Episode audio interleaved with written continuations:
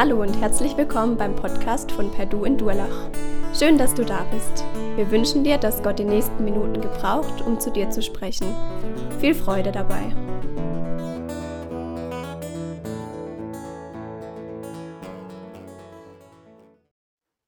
So, jetzt? Danke. So ist, man, so ist man aufgeschmissen ohne Technik, oder? Verrückt. Also, stell dir vor, ihr wärt heute Morgen auf dem Weg gewesen hierher und hättet vergessen, zu Hause zu frühstücken. Manche frühstücken ja nicht, aber manche frühstücken auch und ihr hättet es nicht mehr hingekriegt auf dem Weg. Und ihr landet irgendwo unterwegs beim Bäcker und da trefft ihr bei euch im Ort oder in der Straße, wo ihr herkommt, trefft ihr jemanden, der, euch erkennt und sagt der so, hey, was ist los? Der kauft auch gerade seine Brötchen für die Familie. Was ist los? Wo gehst du hin? Ja, ich gehe in Gottesdienst. Ah, ja, ich habe ich hab das schon lange mal fragen wollen. Was ist das eigentlich für eine Kirche, wo du hingehst? Was würdet ihr sagen?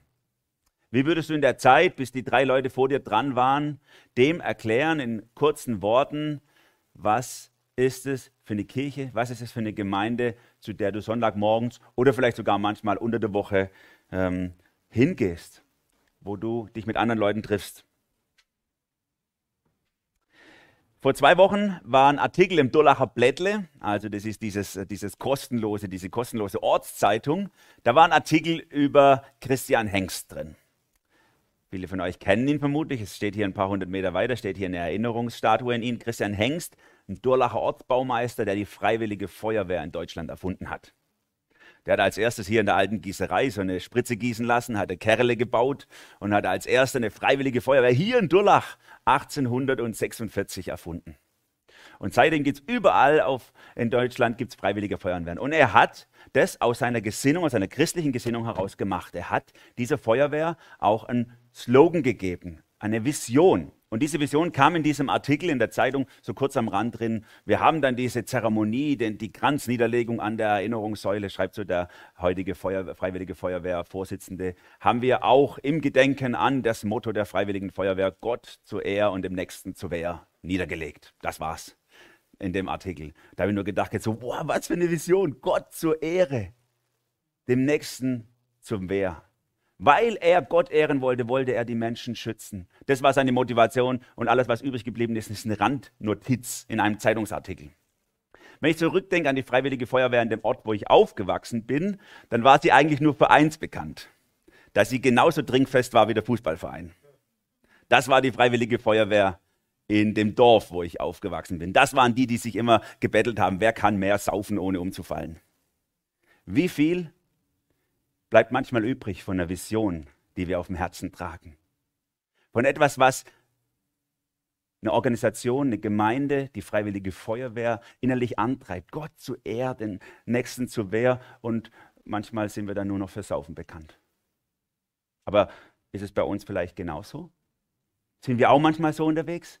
Wir gehören ja zum Pietismus, unsere Gemeinde. Wir sind drei Jahre vor der Freiwilligen Feuerwehr auch hier in Durlach gegründet worden, der AB-Verband. Und es gibt fast 40 solcher Verbände innerhalb von Deutschland. Und die haben sich auch eine Vision gegeben.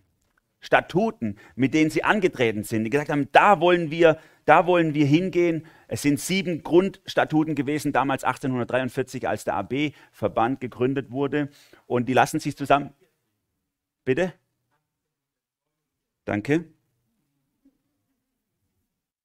Der Gunda, weißt du wieder. Aber ist gut, Gunda, du kriegst den Glücksheißerplatz im Himmel. 1849, Entschuldigung. Auf jeden Fall.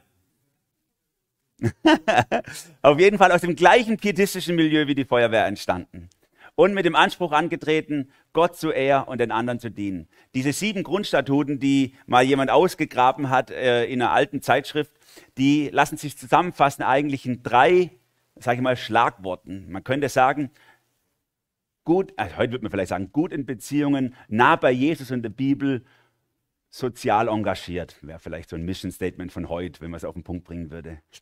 Das ist ein bisschen ausführlicher. Und ich fand es interessant, als wir uns vor einigen Jahren darüber nachgedacht haben, wie wir unsere Gemeinde einen Namen geben. Wir hatten ja nicht so einen richtigen Namen, sage ich mal, so eher so einen Übergangsname. Und als wir uns überlegt haben, wie, wie könnte der Name für unsere Gemeinde sein, da sind wir auch unter anderem auch auf das gestoßen. Haben gesagt, das ist doch eigentlich, das hat mich so begeistert. Ich habe gedacht, so was für eine Vision. Wieso habe ich davon noch nichts gemerkt? Da ging es manchmal wieder Freiwilligen Feuerwehr. Es gab manche, in denen ist das Feuer gebrannt so. Na, in manchen Freiwilligen Feuerwehren, da merkst du vielleicht so dieses, ich habe mal einen getroffen, der hat das auf seinem T-Shirt groß gehabt. Gott so Erde im Nächsten zu werden. Das war ein leidenschaftlicher Feuerwehrmann, auch aus christlicher Überzeugung. Ne? Aber bei vielen anderen merkst du nicht. Und so ging es uns damals auch. Bei manchen hast du es gemerkt bei uns im Verband, bei anderen nicht. Und wir haben uns dann das auch mit zur Aufgabe gemacht, wieder back to the roots, wieder zurück zu den Wurzeln. Wie können wir diese Vision wieder aufgreifen? Und eine Vision ist ja immer in der Gefahr, ein Papiertiger zu werden. Das ist überall so. Wie viele Firmen könnt ihr auf der Homepage sehen? Mission Statement oder Vision oder so. Und das ist einfach nur eine Notiz auf der Homepage irgendwo und die befolgt überhaupt gar niemand. Interessiert sich auch gar keiner dafür. Eine Vision ist immer in der Gefahr, ein Papiertiger zu werden, wenn wir sie nicht immer und immer und immer wieder wiederholen. Und deswegen werden wir auch nicht müde, jedes Jahr am Anfang im Januar das aufzugreifen und sagen, warum gibt es uns eigentlich? Was ist, das, was ist das Ziel unserer Gemeinde, unserer Arbeit hier in Durlach und im Finstal? Was möchten wir erreichen? Was soll der Herzschlag von uns sein? Und von, bin ich das? Und von jedem Einzelnen. Der Herzschlag war das. Der Defi. Gut. Heute starten wir mit einem ersten Teil. Wir werden insgesamt drei Teile zu diesem Thema uns anschauen. Diese drei Gedanken, die auch in unserem Slogan drin sind, mit Jesus den Dollar für dich. Und heute wird es um diesen ersten Teil gehen. Ich habe es mal so genannt, Christen suchen Beziehung. Per Du mit Jesus. Christen suchen Beziehung. Wenn mich jemand fragt, in was für eine Gemeinde ich als Pastor tätig bin, dann gibt es für mich verschiedene Möglichkeiten, wie ich das versuche zu erklären. Wenn es jemand ist, so ein alter Partner, ein überzeugter Dollacher, dann versuche ich meinen schwäbischen Dialekt zu verstecken und erkläre ihm, dass per du man ableiten könnte aus dem italienischen per für, ne? ich bin für und du wie auf dem Nummernschild Durlach. Ich bin für Durlach, zwei große Buchstaben, D und U. Wir sind für Durlach. Wir möchten hier Menschen dienen. Und es ist für uns ein Platzhalter für jeden Ort, wo wir tätig sind. Wir haben ja viele Häuser in Krötzingen, in Söllingen, in Kleinsteinbach, unser Jugendhaus, in Königsbach und so weiter. Überall, wo wir sind vor Ort, möchten wir Menschen dienen. Sind wir für die Menschen? Sind wir dafür da, dass es Menschen vom Evangelium her besser geht? Das ist zum Beispiel eins. Oder wenn es jemand ist, so ein bisschen mehr gebildet, sage ich mal, so auch so fremdsprachig unterwegs, und dann kann es sein, der fragt mich, ist mir schon passiert, ja, wie heißt denn ihr perdu? Weißt du eigentlich, was das bedeutet im Französischen? Wir sind doch hier in der Nähe von der französischen Grenze. Wie könnt ihr euch eigentlich so nennen? Sage ich doch, wunderbar. Schau doch mal an. Perdu, französisch für verloren oder verdammt, je nachdem, wie man es übersetzen möchte. Ist doch wunderbar. Wir haben hier das Kreuz angedeutet in der Mitte und aus dem Perdu wird ein Perdu. Das Kreuz durchbricht unsere Verdammung und wir können in eine Beziehung mit Jesus reinkommen. Es gibt doch keine schönere Steilvorlage da dafür. Das ist eine Möglichkeit. Oder wenn, und darum soll es heute eher gehen, wenn jemand ein bisschen einfacher gestrickt ist, so wie wir halt vom Dorf waren, dann geht es einfach um, ja, wie schwätzen wir denn hier miteinander? Sind wir jetzt per Du oder per Sie? sagt man im Deutschen. Ne? Das ist ja typisch deutsch, gibt es in anderen Sprachen so nicht. Aber im Deutschen gibt es so, man stuft sich so ab. Wenn man eher in Distanz ist, dann sagt man per Sie. Und wenn man sich in einer Beziehung näher kommt, ist man per Du. Mir ging es vor ein paar Jahren so, ich war auf einem großen Kongress und da habe ich einige meiner Unidozenten wieder getroffen, bei denen ich noch zu deren Füßen ich noch gelernt habe. Und ich habe sie, wie ich das gelernt habe, per Sie angesprochen, hallo, hallo. Und dann sind die zu mir gekommen und haben gesagt, hey, Emanuel, alles gut jetzt. Jetzt schwätzen wir normal. Ne? Ich bin der Armin, ich bin der Stefan, hi, grüß dich so. Ab jetzt sind wir auf Augenhöhe. Und da hat sich was verändert in der Beziehung zu ihnen. Vorher war Distanz da, auf einmal ist Nähe da, Augenhöhe, miteinander. Das drückt per Du im Deutschen aus. Aus, denn aus der Distanz kommen wir in die Nähe. Und das ist auch so wunderbar. Ich finde auch das Kreuz ist so ein schönes Beispiel für diese Beziehungsnähe. Gott kommt uns nah, das ist die Vertikale. Und wenn wir Gott nahe kommen, per Du werden mit ihm, dann kommt auch in der Horizontale, kommt es in Ordnung. Soll ich mein Jackett ausziehen vielleicht? Vielleicht ist das ein Fehler. Kann sein, dass das schlenkert. Hm? So, also aus dem Per Sie wird ein Per Du. Wir kommen uns nahe. Und diesen Gedanken des, wenn wir Gott nahe kommen, kommen wir uns auch gegenseitig als Menschen nahe. Den möchte ich aufgreifen heute mal anhand eines Verses, den Jesus seinen Jüngern weitergegeben hat, als er sie über das Gebet gelehrt hat. Matthäus 18, Vers 20. Ein kurzer Vers. Ihr könnt eure Bibel aufschlagen, könnt es aber auch hier vorne lesen, weil das ist wirklich nur dieser eine Vers. Als er sie über das Gebet gelehrt hat, da sagt er zum Abschluss, denn wo zwei oder drei versammelt sind in meinem Namen, da bin ich mitten unter ihnen. So ein starker Vers. Viele von uns kennen den natürlich auswendig. Wir zitieren ihn immer wieder mal. Aber da steckt so furchtbar viele Sachen drin. Ich möchte euch vier Gedanken mitgeben aus diesem kurzen Vers, die ihr hoffentlich nie wieder vergesst, wenn ihr diesen Vers in Erinnerung ruft. Und diese vier Gedanken unterstreichen diesen ersten Teil unserer Vision per Du mit Jesus. Der erste Gedanke. Gute Beziehungen geschehen face to face. Ich habe euch hier die vier Gedanken drauf. Eigentlich hätten sie nacheinander kommen sollen, aber das macht nichts. Ihr lest einfach nacheinander. Gute Beziehungen geschehen face to face. Jesus sagt, wo zwei oder drei in meinem Namen versammelt sind, zusammenkommen. Die Versammlung, das war ein Terminus technicus, also ein, ein, ein Fachwort für eigentlich für eine gottesdienstliche, eine religiöse Veranstaltung. Da, wo zwei oder drei zusammenkommen, da ist es eine Glaubensveranstaltung. Da seid ihr schon mitten im Gottesdienst.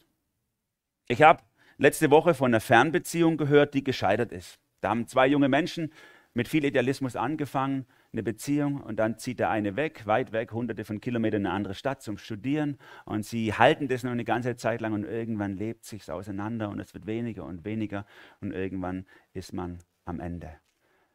Die modernen Medien helfen ein bisschen, telefonieren, FaceTime oder irgendwas, um sich zu sehen, aber es ist einfach nicht dasselbe, wie sich zu sehen.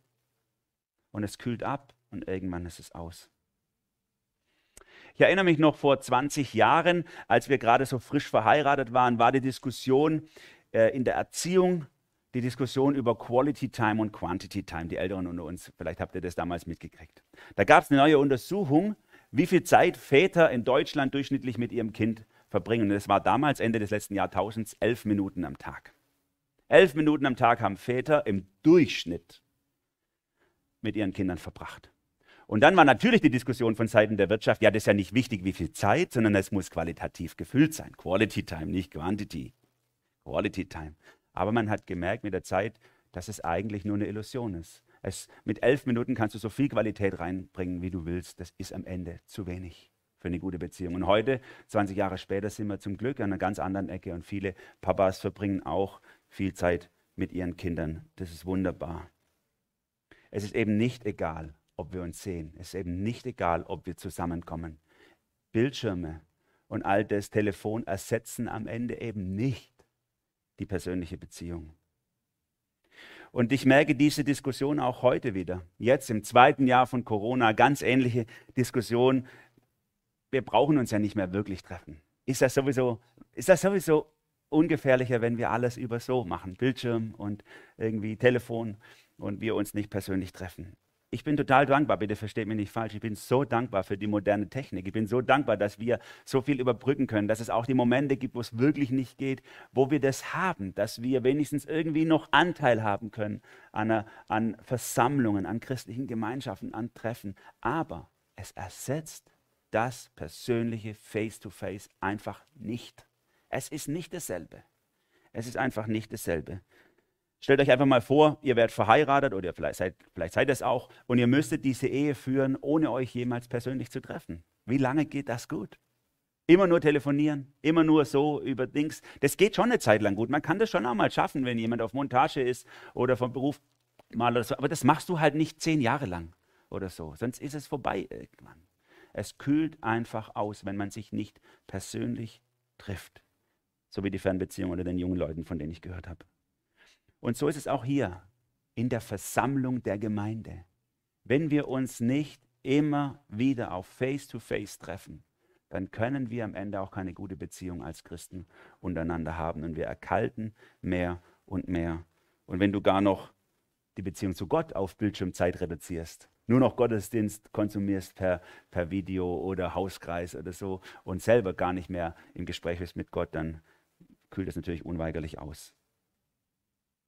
Für uns ist immer wieder eine Herausforderung als Leitung, auch einen verantwortungsvollen Weg an dieser Stelle zu gehen. Natürlich möchten wir uns gegenseitig schützen. Natürlich möchten wir äh, aufpassen, dass wir uns nicht gegenseitig zur Gefahr werden. Aber wir wissen auf der anderen Seite auch, dass die Beziehung untereinander und zu Gott auskühlen wird, wenn wir nicht da rein investieren. Und es ist ja nicht unsere Idee, sondern letztlich ist es die Idee Gottes, die er niederschreiben lässt in Hebräer 10 zum Beispiel in diesem krassen Vers, den ich schon ein paar Mal zitiert habe die letzte Zeit, Hebräer 10, Vers 25, versäumt nicht die Zusammenkünfte eurer Gemeinde, wie es sich einige angewöhnt haben. Ermahnt euch gegenseitig dabei zu bleiben. Ihr seht ja, dass der Tag nahe ist, an dem der Herr kommt. Er ist so krass, wie der Schreiber vom Hebräerbrief das unter eine endzeitliche Perspektive setzt. Er sagt so, gerade weil Jesus bald wiederkommt, gerade weil die Erde auf ihr Ende zugeht, deswegen ist umso wichtiger, dass wir uns nicht gehen lassen, nur daheim sitzen, dass wir uns nicht mehr treffen, sondern rafft euch auf, ermahnt euch gegenseitig, ermutigt euch, schaut nach denen, die nicht mehr kommen. Sagt zu ihnen, hey, komm doch vorbei. Du brauchst das, wir brauchen das, wir brauchen dich, du brauchst uns, wir sind doch gemeinsam unterwegs. Und bitte auch hier an der Stelle, es gibt immer auch Ausnahmen dazu. Klar gibt es Menschen, für die es so gefährlich ist für Leib und Leben, wenn sie in Gemeinschaft mit anderen kommen, aufgrund von Erkrankungen oder Alter oder so da geht es dann halt nicht mehr, das ist klar. Und dann sind wir dankbar, dass wir Technik haben, die das ausgleicht. Aber für viele von uns wäre es kein Problem oder ist es kein Problem. Viele von uns kaufen ja auch ihre Lebensmittel jede Woche ein. Manche sogar mehrmals die Woche begeben sich irgendwo in den Laden und kaufen ein und begeben sich da in Gefahr sozusagen. Einfach nur, ich will das mal ein bisschen provozierend sagen, einfach nur für das leibliche Wohl. Was nehmen wir auf uns für das geistliche Wohl? Ist es uns weniger wert? Ich mache dir einen Vorschlag wenn du vielleicht immer wieder mit dir haderst, und das gilt jetzt gerade an die auch, die vielleicht zuschauen. Ich mache dir einen Vorschlag, wie wäre es, wenn du in Zukunft das Essen dir liefern lässt nach Hause und lieber die Zeit, die du hast und die du in Kontakt sein willst, in der Gemeinde verbringst. Es gibt ja so viele Firmen, die das gerade ausbauen, diesen Zweig des äh, Essen liefern lassen nach Hause. Warum nicht? Reduziere doch die Einkaufskontakte und arbeite lieber an der Beziehung zu deinen Glaubensgenossen. Es ist nicht unsere Idee, es ist die Idee Gottes, dass wir uns versammeln. Und Jesus gibt diese Zusage, wenn ihr euch versammelt, dann bin ich da.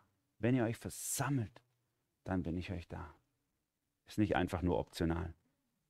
Erster Gedanke. Der zweite. Gute Beziehungen sind nicht von der Gruppengröße abhängig. Ist ein bisschen äh, schwieriger Satz. Ich habe mir überlegt, ob ich es ein bisschen cooler sage. Gruppen, gute Beziehungen sind nicht quantifizierbar oder so. Aber es bringt eigentlich genau das auf den Punkt, was ich sagen will. Es ist egal, wie viele Leute wir sind. Ob zwei oder drei oder fünf oder sieben oder hundert.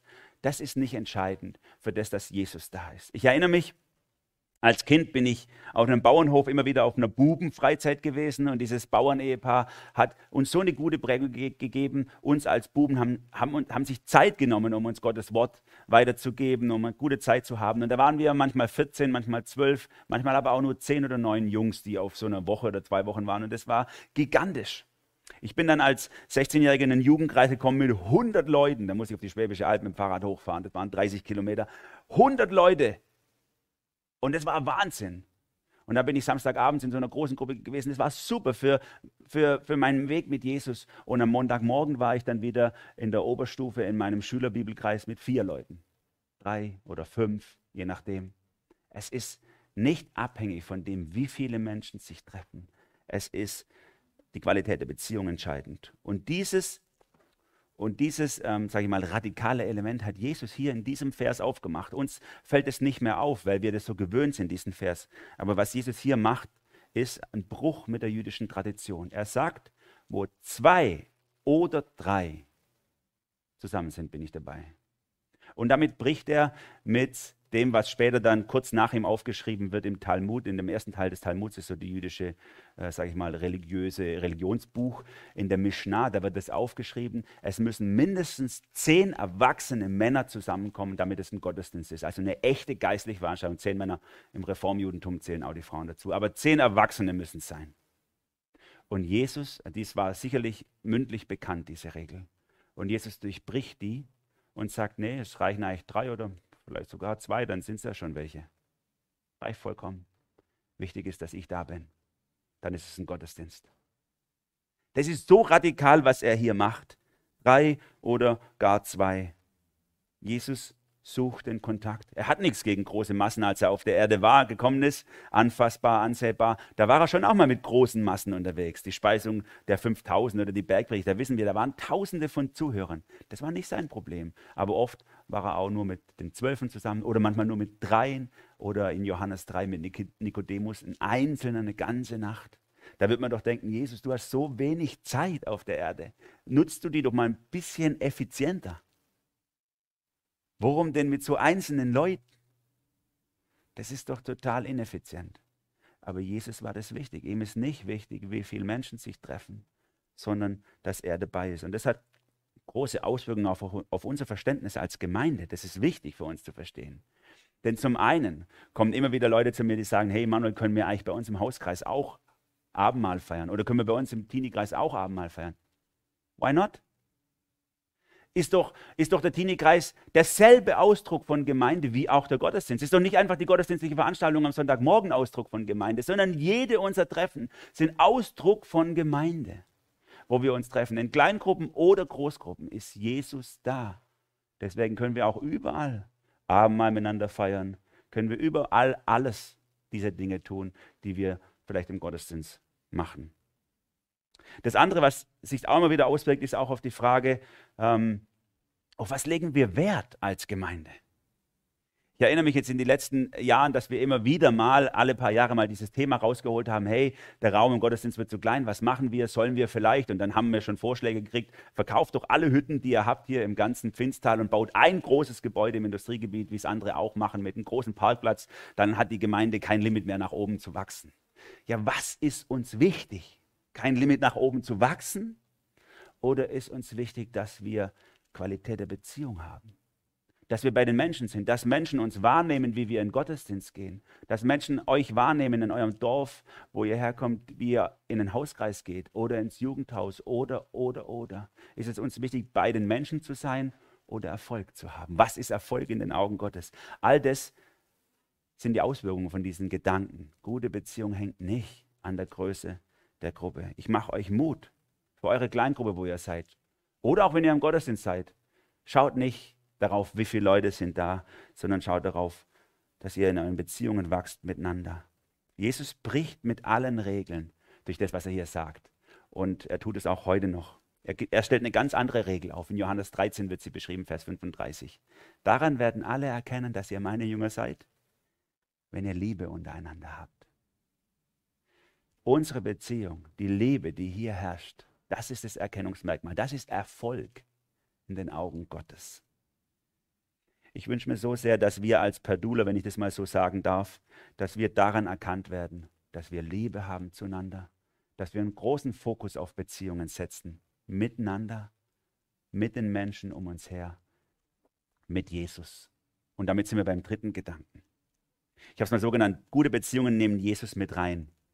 Vielleicht hast du bisher gedacht, wenn du, wenn du mitgedacht hast, hast du gedacht, es geht doch eigentlich bei dem Slogan um per Du mit Jesus. Er hat ja bisher jetzt vor allem um Beziehung unter Menschen gesprochen, warum es so wichtig ist, Beziehung miteinander zu haben. Aber eigentlich geht es doch um Beziehung mit Jesus. Und so sind wir manchmal als Nachfolger von Jesus. Wir trennen das. Beziehung mit Jesus, Beziehung mit Menschen. Gottesdienst, Alltag. Heiliges, Profanes so teilen wir bei uns manchmal innen drin ein, wo es doch bei Jesus, so habe ich den Eindruck, da gar keinen Unterschied gibt. An Silvester war der, der Duong mit seiner Family da und es war so schön, wir haben uns nachher noch unterhalten, hat er mir erzählt, dass er jetzt 70 geworden ist und dass er schon zweimal vom Baum runtergeflogen ist, wo er auf dem Baum Äpfel oder was weiß ich, was er gemacht hat. Ne? Sein Bub steht daneben und sage zu ihm, lass das, das dein Kerle machen, du musst doch mit 70 nicht mehr auf dem Baum rumkrapseln. Ne? Und, und, sein Sohn hat auch gesagt, ja Papa, das kann auch ich machen, warum lässt du uns nie machen? Ne? Da sagt er, meine Kinder sollen nicht mir dienen, die sollen dem Herrn dienen. Ist super, also ich liebe den Mann, der hat ja wirklich so eine Leidenschaft für Jesus. Meine Kinder sollen dem Herrn dienen, nicht mehr. Aber ist es wirklich so, dass es nur ein Entweder oder gibt? Oder ist nicht seinen Eltern dienen, dem Herrn dienen, anderen Menschen dienen, dem Herrn dienen, wenn ich es mit dienendem Herzen für Gott mache. Jesus sagt doch das, Matthäus 5, 25, 40, was immer ihr für einen meiner Brüder getan habt, habt ihr für mich getan. Wenn wir Menschen in Not dienen, ihre Beziehung suchen, dann tun wir das an der Stelle von Jesus. Dann dienen wir anstelle von Jesus. Und so auch in unseren Beziehungen. Wenn wir uns treffen, dann ist nicht entscheidend die Inhalte, sondern entscheidend, dass wir es in seinem Namen tun. So sagt es der Herr Jesus dir. Wo zwei oder drei versammelt sind, in meinem Namen. Und damit meint er nicht, dass wir die Formulierung verwenden, wir treffen uns hier jetzt in meinem, im Namen Jesu oder so, oder wir treffen uns, oder dieses Gebet ist jetzt im Namen Jesu gesprochen. Es ist nicht, eine, nicht äh, eine mystische Formulierung, die wir benutzen müssen, dass es eine heilige Veranstaltung wird, sondern einfach Jesus dabei haben. Einfach Jesus dabei haben. Und dann ist Gottesdienst am Sonntagmorgen qualitativ nicht anders als Teenie-Kreis am Freitag, als ein Hauskreis am Donnerstag, als das, dass ihr euch zu zweit trefft morgens vor der Arbeit zum Beten oder vielleicht walken geht am Nachmittag und euch austauscht über eure Nachfolge. Es ist kein Qualitätsunterschied. Jesus ist dabei. Gute Beziehungen nehmen Jesus einfach überall mit rein. Manchmal fallen wir ja auf so eine, so eine Lüge rein, dass jemand, der ein guter Christ ist, sich eher fernhält von Beziehungen zu der Welt. Ich habe das noch so gelernt als Kind in der Gemeinde, wo ich gewesen bin. Und ihr kennt es vielleicht auch, so diese Gedanken so, dass wir, die Welt ist böse und wir sollen uns absondern davon und als Christen sollen wir damit nichts zu tun haben. Wie passt das zusammen mit dem, was Jesus sagt? So sehr hat Gott die Welt geliebt, dass es seinen Sohn gab in die Welt. Wie passt es mit der Mission Jesu zusammen auf die Erde? Ne? Die Theologen sprechen seit 120 Jahren von der Missio Dei, von der Mission Gottes, die wir uns an, einreihen dürfen. Ich finde es ein guter Gedanke, dass wir die, nicht unsere eigene Mission entwickeln, sondern die Mission Gottes für unser Herz übernehmen. Und Gott ist in Jesus gekommen.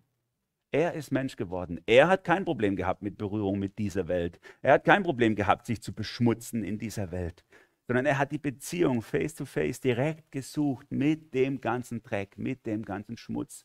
Und er sagt dann am Ende des Johannesevangeliums, ein Beispiel habe ich euch gegeben, dass ihr es auch tut. Genauso sollen wir es auch tun. Gib dich in die Beziehung mit rein. So wie Jesus es gemacht hat. Johannes 1,14 beschreibt es ja so. Er, der das Wort war, wurde Fleisch und wohnte unter uns.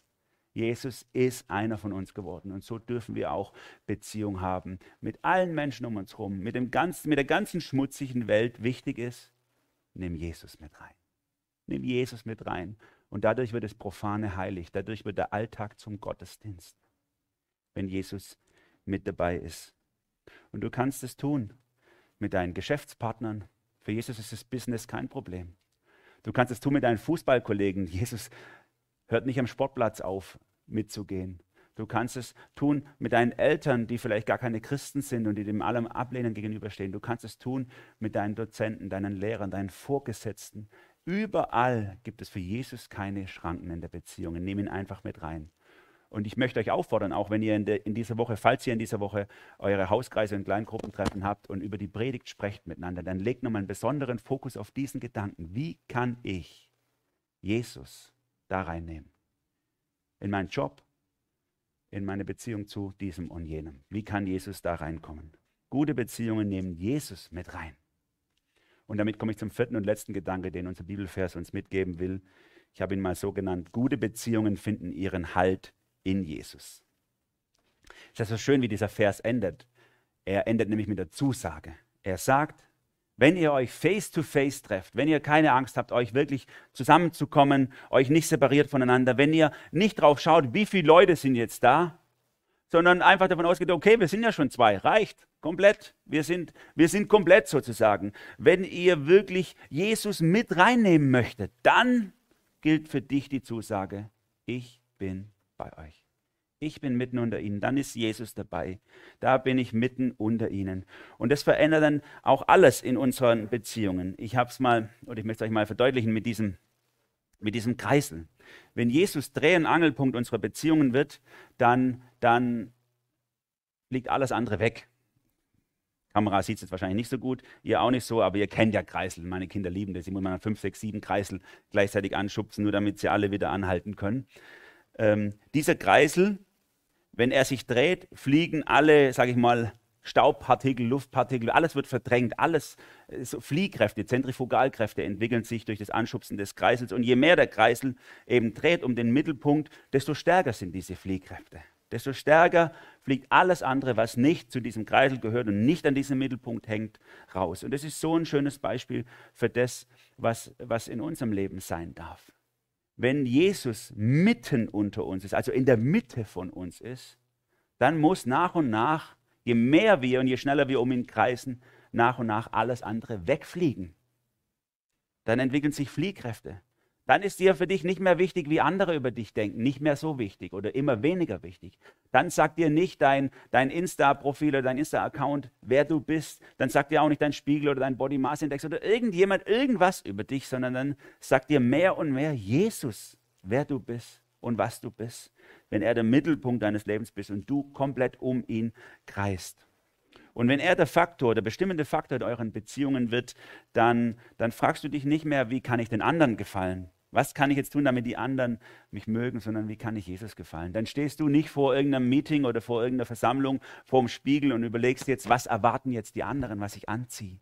Wie kann ich mich gut geben, sodass die anderen jetzt denken, so wow, das war, ja, so, so zieht man sich an.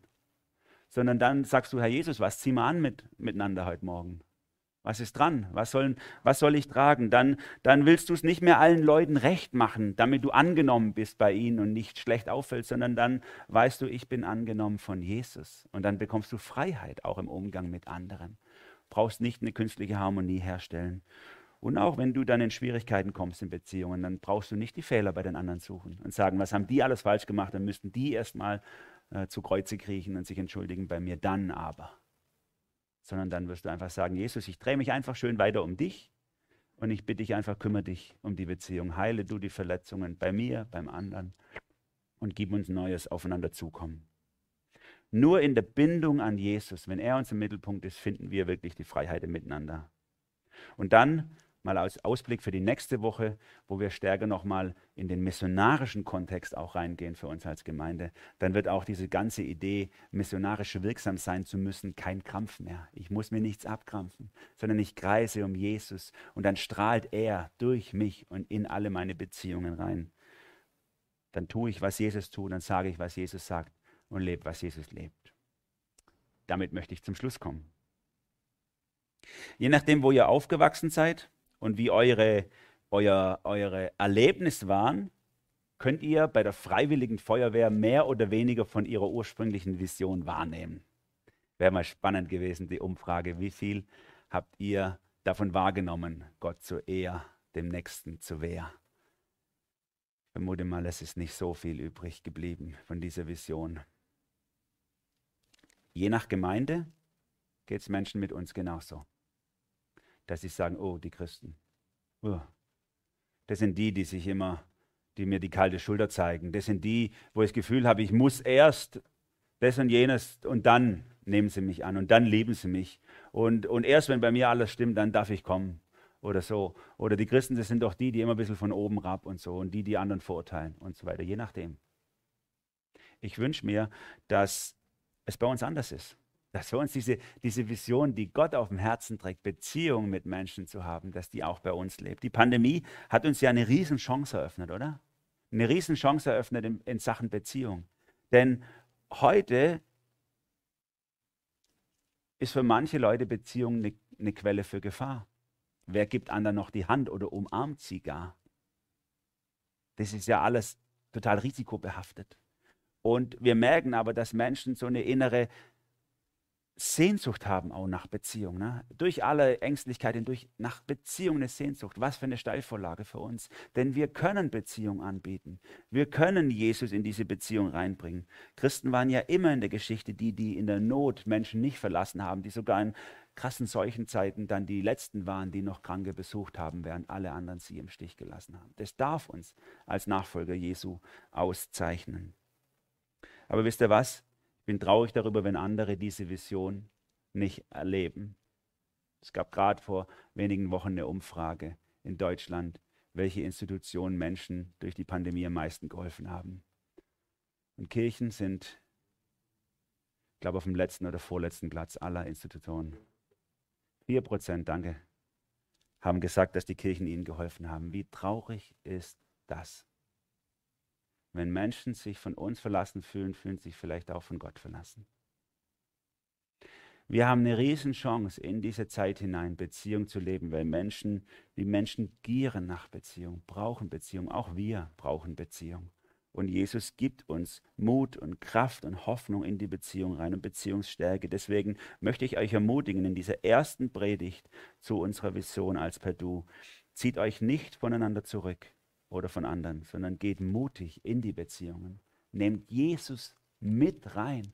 Lasst ihn Mittelpunkt und Drehpunkt eures Lebens, eures Denkens sein. Und dann muss alles andere fliehen. Die Fliehkräfte entwickeln sich und Angst und was weiß ich was und Neid und alles andere flieht, wenn ihr euch um Jesus dreht und ihr seid wieder offen für die Beziehung mit anderen. Amen. Ich bete.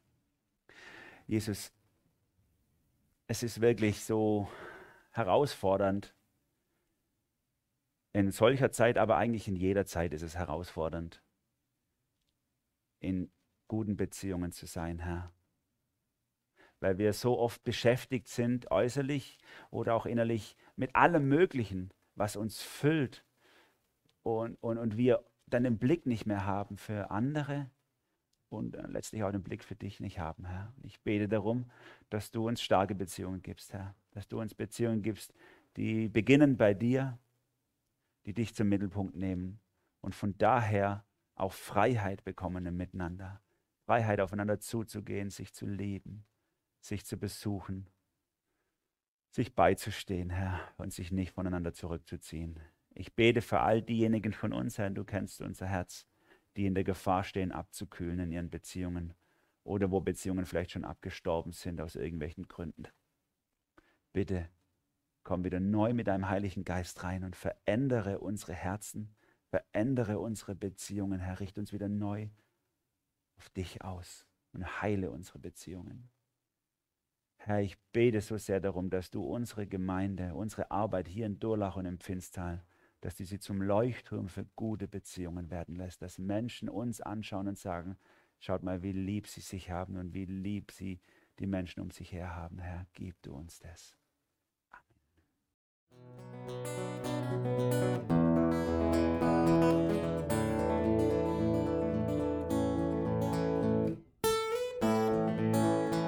Wir hoffen, der Podcast hat dir weitergeholfen. Falls du noch Fragen hast, besuche gerne unsere Homepage unter www.per-du.church. Hier findest du alle wichtigen Infos zur Gemeinde und zum Glauben. Tschüss und bis zum nächsten Mal.